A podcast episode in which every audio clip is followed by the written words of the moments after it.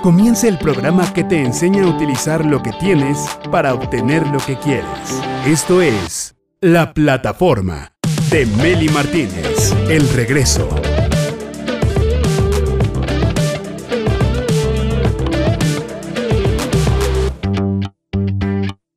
Hola directores, bienvenidos a la plataforma. Algo muy aterrador es no poder respirar.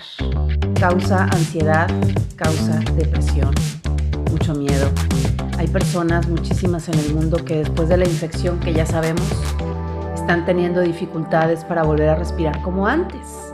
Y están requiriendo rehabilitación respiratoria, rehabilitación pulmonar.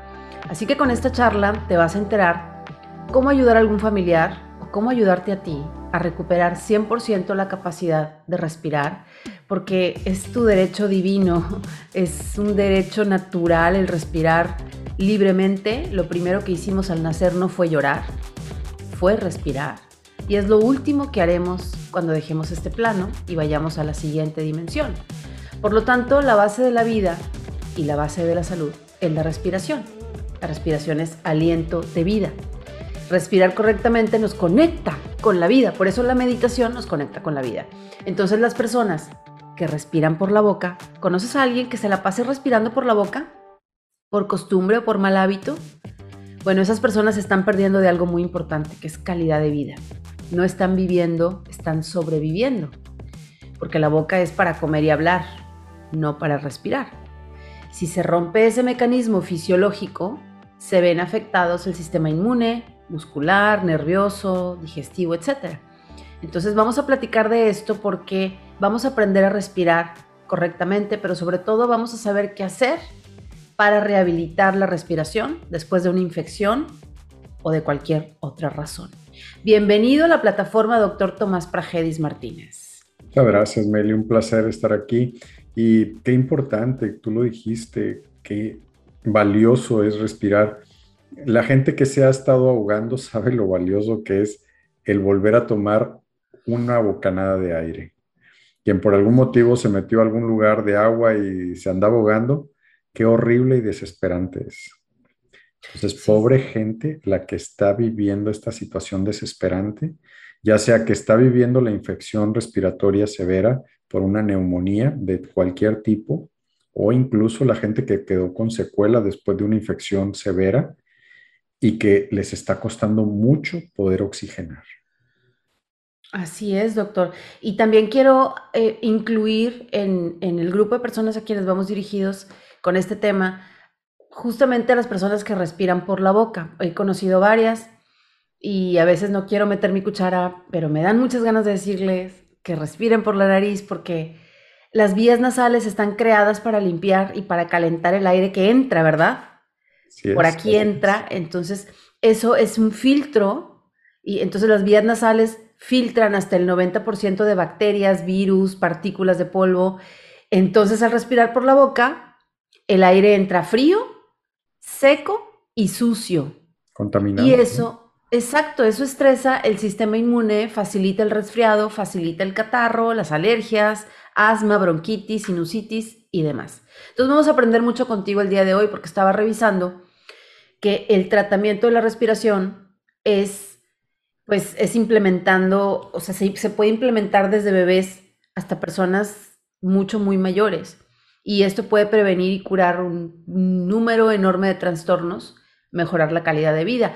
¿En qué consiste la rehabilitación de la respiración? Por ejemplo, eh, eso incluso lo tenemos visto desde hace muchos años en los pacientes que operamos de corazón. La rehabilitación incluso incluye un espirómetro, que es, es un aparatito que trae varias bolitas, son como tres, y esas bolitas, eh, dependiendo el esfuerzo inspiratorio, se van moviendo hacia arriba. Si hay un esfuerzo inspiratorio muy potente, se suben las tres bolitas. Si no, pues hay que ver cuántas de ellas se pueden mover y hasta dónde se pueden mover. Eso es una forma de ir rehabilitando al paciente, por ejemplo, que fue operado de corazón, pero en el caso concreto de lo que estamos hablando, el que ya tuvo un problema respiratorio severo y que quedó con secuelas. Entonces, el espirómetro es una de las partes sumamente importantes para rehabilitar a esta persona. Ahora, la persona está en una situación donde no encontró un espirómetro, busca en globos chiquitos que son más difíciles de inflar. Esos globos pequeñitos van ayudando a mejorar la capacidad respiratoria.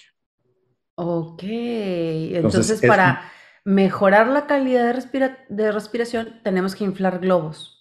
Chiquitos, que son los más difíciles, los más duros. También es una de las, de las situaciones que podemos poner como posibilidad para que se rehabilite la vía respiratoria. Entonces, si el espirómetro o que alguien no tiene la posibilidad o no lo encuentra, busque globos chiquitos y estar inflándolos constantemente durante todo el día. Si vamos, si esa es la función que más tiene, pues hazlo y vas a ver que vas a mejorar tu función respiratoria. Otra de las cosas importantes, por supuesto, y que está en muchas disciplinas orientales, es la respiración profunda. ¿Cuánta información hay que la longevidad, en mucho de ella, depende de la respiración profunda? Nos hacen precisamente el ejemplo de animales que viven muy poquito tiempo y que tienen una respiración muy cortita, muy rápida, como el mono, como otros de ellos que tienen respiraciones muy cortas. En cambio, la respiración de la tortuga es una respiración lenta y larga. Y las tortugas, pues muchas de ellas viven más de 100 años. Entonces, sí es bien importante la respiración también para la longevidad. Wow, qué interesante. Totalmente, y hasta para rejuvenecer, ¿no? La respiración. Hay, gente que meditando rejuvenece por el tema de la respiración, precisamente. Se hace consciente de la respiración y conscientemente está metiendo el aire adecuado y en el tiempo adecuado. Habrá gente que respire 20 o 20 y tantas veces en un minuto y habrá gente que tres respiraciones en un minuto. Pero esa gente ya tiene muy bien controlada su respiración. Difícilmente se altera. Son gente que maneja muy bien sus emociones. La gente que llega con histeria a las unidades de urgencia de los hospitales, llegan hiperventilando. ¿Qué es eso? Llegan respirando muy rápido, a lo mejor más de 40 respiraciones por minuto. Y, por, la, boca? exactamente. Entonces, es muy común eso que también lleve al desequilibrio emocional una mala respiración. Totalmente, porque acuérdate que cuando nos asustamos, doctor, lo primero que hacemos es, ¡ah! Le hacemos para adentro y por la boca y detenemos el aire ahí, y, y, eso es estrés. O sea, en ese momento, bueno, el susto pasa, pero la gente que constantemente está respirando por la boca se está hiperventilando y está estresando todo el sistema nervioso y respiratorio y demás. Entonces, qué importante es la respiración consciente. ¿Qué otra recomendación podríamos darle a las personas que están rehabilitando su respiración? De lo más clásico es eliminar lácteos y carbohidratos. Es cierto que he sido muy reiterativo en esto, pero en vías respiratorias mucho más, Meli. Es lo que más, más importa. Ahorita hay varios grados de, de padecimientos. Entonces, por ejemplo, alguien que tuvo un padecimiento de dolor de garganta, tos, pues dicen, no, pues ese, no es necesario rehabilitarlo. Pero alguien que a lo mejor ya tuvo una situación importante, incluyendo una neumonía, si es una neumonía leve, dices, pues no, le fue bien, realmente no tuvo una gran complicación. Pero ya cuando es una neumonía moderada, severa o crítica, ahí la situación cambia totalmente.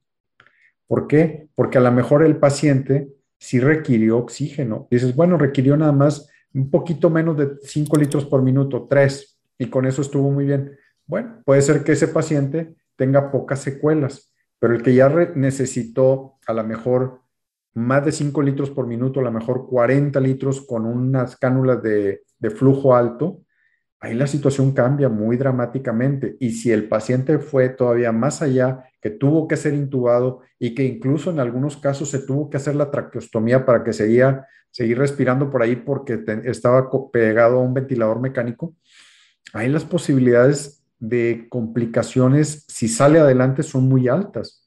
¿Y qué complicaciones puede haber? Pues la más frecuente que se está viendo en este momento es fibrosis pulmonar y la fibrosis pulmonar es como si se hubieran puesto rígidos los pulmones. Entonces hay poca flexibilidad.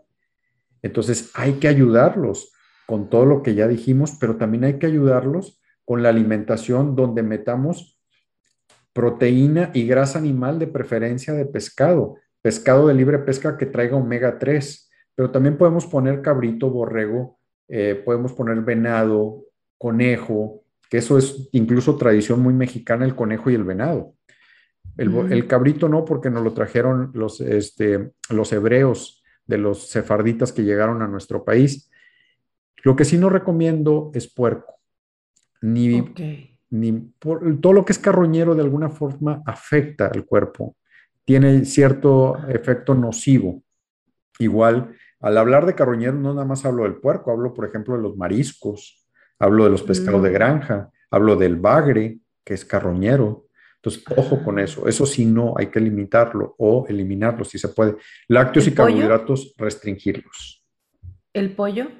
Pollo adelante, pavo, res, se puede, ¿cómo no? Pero principalmente pescado libre pesca que traiga mucho omega 3. De ahí se puede también comer huevos completos, el huevo completo, no tan solo la clara, también la yema, es totalmente adecuado. Eh, puedes comer, como vuelvo a repetirte, cabrito, borrego, adelante, frijoles. Lo que tenemos que restringir son los carbohidratos. Así es. es Trigo, pan, tortilla, galletas y, o sea, todo lo que viene de la tierra son carbohidratos, frutas y verduras, legumbres, vienen de la tierra, son carbohidratos saludables, pero hay carbohidratos no saludables que son todo lo que ya está procesado, el pan, eh, todo lo que viene empaquetado, pues ya está procesado, ya no es un carbohidrato natural, no lo arrancaste del árbol ni fuiste a la frutería por él, sino que ya viene en un paquete y entonces esos carbohidratos son los que además producen mucha más hambre. De hecho, cuando yo dejo los carbohidratos y solamente me alimento con grasas y proteínas, se me quita el hambre. Puede durar más de un día sin, se durar me olvida comer. Así es, puede durar más de un día sin comer tranquilamente. Eso, eso está bastante bien demostrado. Cuando la gente se basa su alimentación en grasa y proteína animal, tranquilamente puedes durar más de 24 horas sin probar alimento. Sí, y haces perfectamente bien una, una, eh, un ayuno inteligente y, y, te haces un reset, se limpia todo el organismo por dentro con el ayuno. Y pues mientras no te dé hambre, como para qué comes, ¿verdad? O sea, tampoco es... ¿Cuál es la intención? Hay que dejar, eh, hay que escuchar al cuerpo. El problema es que, ah, no, es que tenemos que comer tres veces al día. No es cierto. No. No es cierto. Nos da, hambre porque le metemos carbohidrato refinado, como las galletas, el, el pan y la tortilla. ya hay hambre cuando se consume ya hay hambre otra vez. refinado. Exacto. Por eso las, las palomitas y el elote están incluidos en los carbohidratos refinados, ¿eh? Las palomitas y el elote, que producen mucha hambre, y también el arroz. El arroz produce mucha hambre. Tú comes arroz y a las dos horas quieres devorarte un, un tiburón. O sea. Y las papas. Eso pasa.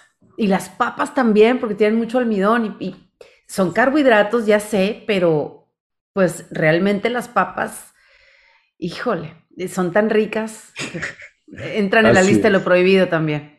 Así es, es, bien importante eso de la alimentación, pero también es bien importante, Meli, la experiencia que yo he tenido desde hace un buen tiempo, pero específicamente te voy a hablar del 2020 este, tanto en eh, casi todo el 2020, pero vamos a decir cuando me fui de voluntario a atender pacientes COVID a un hospital público, pues ahí en un hospital público hay protocolos bien establecidos donde no te permiten lo que tú quieras darle al paciente, ya están los protocolos. Entonces, lo que sí me permitieron fue precisamente ponerle esto a los pacientes, que es la crema de tomillo. Y pacientes que ya estaban con mucha tos, porque era el que, a los que principalmente se los colocaba y al que deseaba, porque el que no quería, pues no se le colocaba. Se ponía pecho, espalda y si acaso en la planta de los pies, tenían una evolución muy satisfactoria, más rápido evolucionaban satisfactoriamente y se iban del hospital, iban a casa, evolucionaban más satisfactoriamente. Entonces, con la pura crema de tomillo, esas tos horrible que muchos pacientes tienen con este actual virus, sería rapidísimo y más rápido evolucionaban satisfactoriamente para poderlos egresar a su domicilio. Estoy hablando de pacientes ya con cierto grado crítico que requerían no digo 3 o 4 litros por minuto, a lo mejor hasta 16 litros por minuto. Y con esto le daban la oportunidad de que se recuperaran mucho más rápido y más rápido se fueran a casa. Si a, casa se iban a ir en 15 días, a lo mejor se fueron en 10 o en 7 días a casa, con un manejo ya donde poníamos esta crema de tomillo. Ahora, ya viendo... ¿Me la vuelves, me la vuelves a mostrar? Es esta. Se llama Gabriela. Sí, por una sobrina mía, pero es crema de tomillo. Y lo que también vi muy importantemente en pacientes que hemos atendido en su domicilio sin la necesidad de que se tengan que ir al hospital son estos dos. Este que es un tratamiento, el TPMM, que trae muchas cosas, trae antitusígenos, este, trae medicamentos, sustancias que mejoran la fluidez de, las flemas y trae cierto grado de antibiótico. Y este que es específicamente un antibiótico natural que trae varias sustancias, el Emanfunxder, y que con esos sirve no tan solo para bacterias, para virus, para hongos, porque el problema de las neumonías actuales por este virus es que no se quedan como una neumonía viral nada más, sino se sobre eh, infectan con algunas bacterias. Entonces, por eso es importante darles antibióticos. Podemos darle el antibiótico alópata junto con esto. Podemos hacer la mezcla y son muy compatibles, incluso crean sinergia para que la salud sea mejor y más rápida. Ahora, dices, es que ahora la situación es de que los que se están enfermando son los niños. Yo lo que estoy haciendo desde hace muchos años, y tú lo conoces, Meli, el TAM, este es algo de la gente que en Monterrey lo conoce, de generaciones, de niños que dijeron, a ver, yo quiero el TAM. Cuando alguna vez cambié el sabor del TAM, uy, no sabes la que se armó con los niños que tenían años tomando. Dice, este no es mi TAM, este no es el mío. Exacto. Ya, gracias ¿A qué sabor cambiaste? ¿Regresaste al sabor original? Lo que pasa es que le quité el sabor, teníamos un sabor cereza mm, muy especial y le cambiamos a un cereza totalmente natural, sin nada. Entonces cambió. Entonces, pero oh. gracias a Dios se adaptaron los niños. Y este, con, con, este jarabe, niños que tenían asma, que habían estado enfermos toda su vida, empezaron a sanar.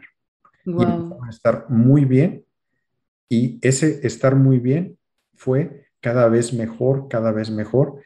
Y estar niños sanos, niños que ya estaban con infecciones de vías respiratorias repetitivas, que a lo mejor iban al pediatra cada semana a que les recetara antibióticos, con este bendito Dios se les quitó ese problema. Y se les quitó también el problema de alergias, porque también nos ayudaron alergias. Niñas con, o niños con asma, gracias a Dios, se liberaron de él. En este momento de lo que se está viviendo, donde niños que están teniendo problemas con el actual virus se pueden mejorar, incluso les puede prevenir el que les dé un problema grave con esta situación que está pasando. Ok, ¿me podrías volver a mostrar cada uno y decir cuál es la dosis, cómo se utiliza, cuántas veces al día? Venga. En el caso del TAM, ese es muy versátil. Normalmente en niños pequeñitos, desde niños de un mes, lo podemos poner 5 mililitros dos veces al día y esa es una forma preventiva. Dices, tengo miedo o está recién nacido. Bueno, dale 2.5 mililitros dos veces al día y es preventivo. ¿Quieres que sea para mejorar porque ya tiene el problema? Ok, se lo puede subir a cuatro o seis veces al día. ¿Problema de qué? ¿De tos, de catarro, de bronquios? Todo lo que es infecciones de vías respiratorias en general. Todo lo que está. Virales, bacterianas, por hongos, tranquilamente. Ok. Hay problemas de que no se ha querido. Para niños más grandes, ¿cuánto hay que darles? Fíjate que con niños grandes también con 5 mililitros dos o tres veces al día es preventivo. El vasito, el vasito que está ahí. Menos de esto, porque esto trae, este es dosificador, y, pero aquí tiene para dosificar 5 mililitros, 10, 15. Con 5 ah. mililitros dos a tres veces al día, suficiente. En el caso de este, sirve para muchas cosas. Este básicamente es un fluidificador de flemas y ayuda mucho para ir quitando problemas muy difíciles de tos que son crónicas, de que no se las quita nada. Con esto le hemos, hemos podido ayudar tanto a adultos. JG. GMR. ¿Qué significa? Eh, eh, José Guadalupe Martínez Rodríguez, Ríos, perdón, es un sobrino. ¿Y qué dice arriba? ¿Qué dice arriba? Ah, su, jarabe, suplemento alimenticio, es un suplemento. Eh, ¿Es un jarabe para todas las edades? Todas las edades, pero principalmente para niños, pero es vías respiratorias porque tranquilamente lo pueden usar adultos sin problemas. Es un jarabe para la tos. Así es. Y este pues es el TPMM que es para vías respiratorias de adultos, sirve para sinusitis, odinofagia, problemas de faringitis, faringoamigdalitis, eh, problemas incluso hasta de neumonía.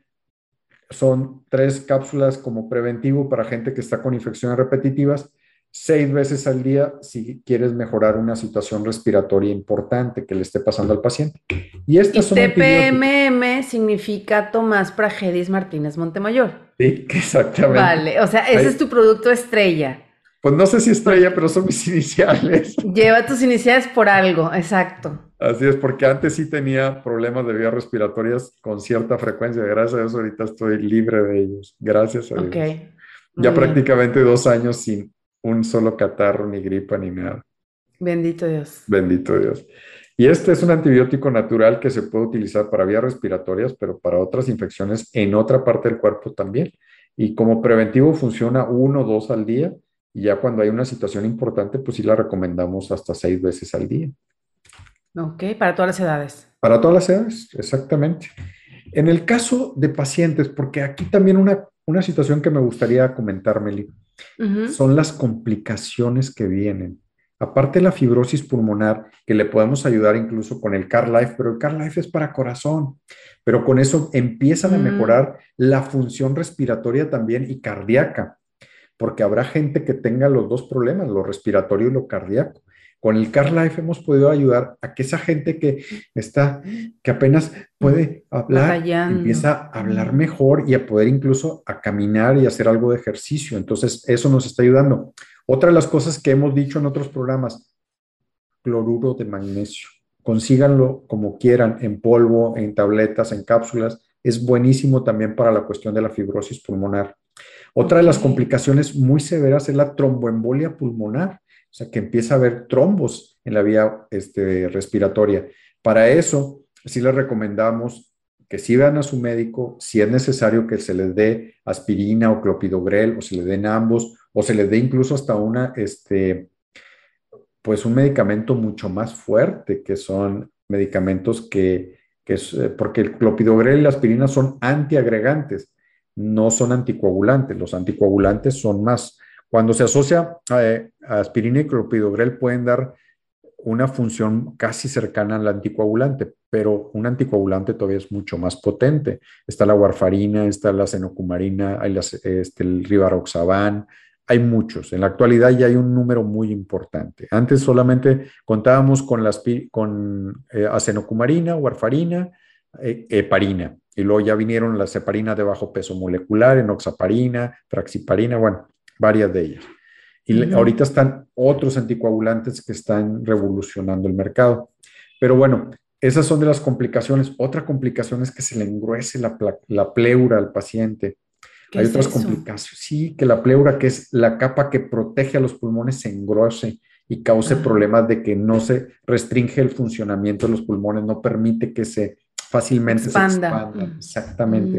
wow. Mm, y otras cosas que hemos visto, Meli, es mm el neumotórax espontáneo. ¿Qué es eso? Que de pronto se rompan algunas células alveolares y se salga el aire del pulmón y se colapse el pulmón porque se salió ese aire y entre la pared costal y el pulmón se forma un espacio y se colapsa el pulmón. Eso, Dios. eso duele muchísimo y causa mucha falta de aire. Sí, sí. incluso hay también como complicación el neumomediastino, o sea, que es aire libre en el mediastino. Y vuelvo a repetir, son de las complicaciones que estamos viendo actualmente por este virus que está dando situaciones muy difíciles a la población. Y otra cosa es la telectasia. ¿Qué es la telectasia? La telectasia es cuando se tapa un bronquio, tal vez no principal, puede ser un bronquio periférico, pero que un segmento del pulmón se colapsa un poco porque no le está pudiendo entrar aire por por secreciones que pueden ser por moco u otras cosas. Ahí sí recomendamos mucho nuestros productos, sobre todo el JGMR o el TAM o el TPMM para que rápidamente fluidifique la flema y pueda otra vez expander correctamente esos pulmones. Wow, pues súper completo, eh, sin olvidar hacer a un lado los carbohidratos procesados, hacer entrenamiento de ejercicios, eh, la respiración consciente, respiración profunda, inflar globos. Creo que la consejería nutricional vendría muy bien aquí para las personas que, que, acaban de pasar por una situación de infección y porque, por ejemplo, tener sobrepeso o bajo peso afecta a la respiración. Sí, sí porque tienes que tener, vamos, la persona que está pasando por eso se le tiene que fortalecer los músculos respiratorios. Entonces se le tiene que dar una alimentación muy orientada a fortalecer al músculo y quitar la grasa excesiva que pueda tener en el tórax y en el abdomen o en las vísceras, porque también una cantidad de, grasa visceral, además de que es propenso a infartos, da problemas de un mal funcionamiento respiratorio.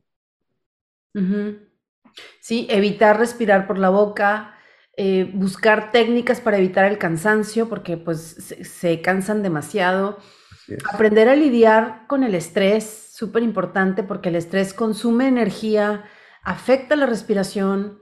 Aprender técnicas de respiración que aumenten los niveles de oxígeno, porque esto disminuye la, la, frecuencia respiratoria y mantiene las vías abiertas más tiempo. O sea, entre menos respires es mejor. Eso es mejor a estar hiperventilando. O sea, la respiración profunda es que incluso podamos vernos y medirnos con, reloj y ver que, oye, ¿sabes qué? En, tres minutos, en un minuto puedo hacer tres respiraciones. Ah, suficiente. O dos. Hay gente que a lo mejor tiene una respiración tan profunda. Ay, doctor, ¿en serio? Sí, que en un minuto puede hacer dos respiraciones y estar muy bien.